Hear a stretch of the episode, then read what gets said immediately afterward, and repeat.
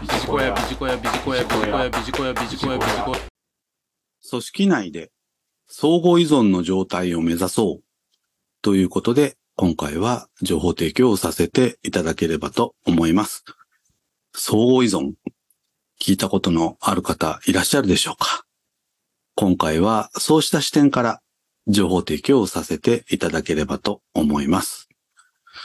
さて、まず、この相互依存という言葉について定義をしておきたいと思います。自立した個人がお互いに助け合いながら組織運営をすることということです。すなわち、自立した個人、これが大前提ということになります。さらに、自立した個人について定義をしていくとするならば、3点ご案内をしてまいります。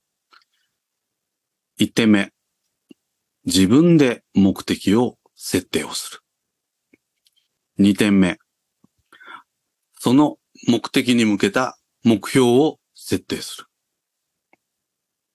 3点目、自ら動ける人ということでございます。もう一度念のため確認をしておきます。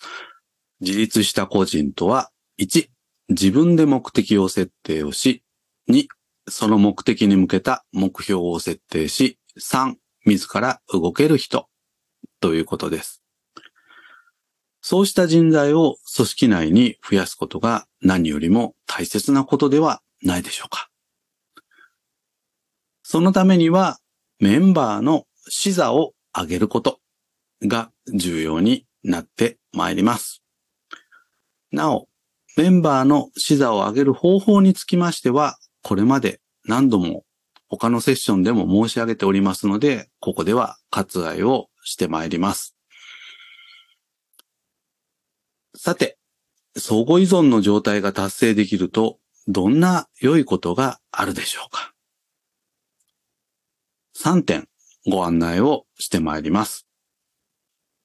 1点目、仕事内のグレーゾーンがなくなる。すなわち、一人一人が役割に固執せず、お互いに助け合いの精神が生まれるということですね。ついつい役割に固執してしまうと、隙間の仕事ができてしまい、誰がやるのかというようなことで一悶着あったりしますけれども、相互依存の状態が達成できると、そうしたこともなくなります。二つ目、メンバーのコミュニケーションが良くなります。お互いに声かけをするような、そういう良い雰囲気ができてまいります。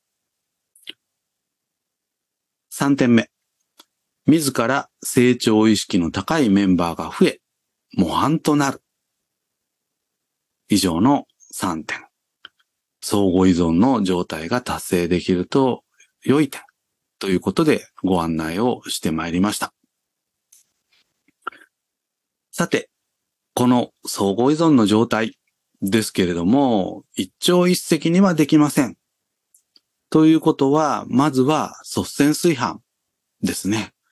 私たちが自ら動いていくことによって、メンバーに模範を示し、メンバーがついてくるような組織づくり、こんなところを目指していきましょう。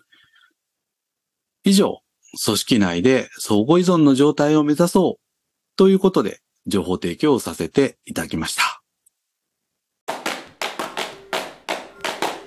ビジコヤ、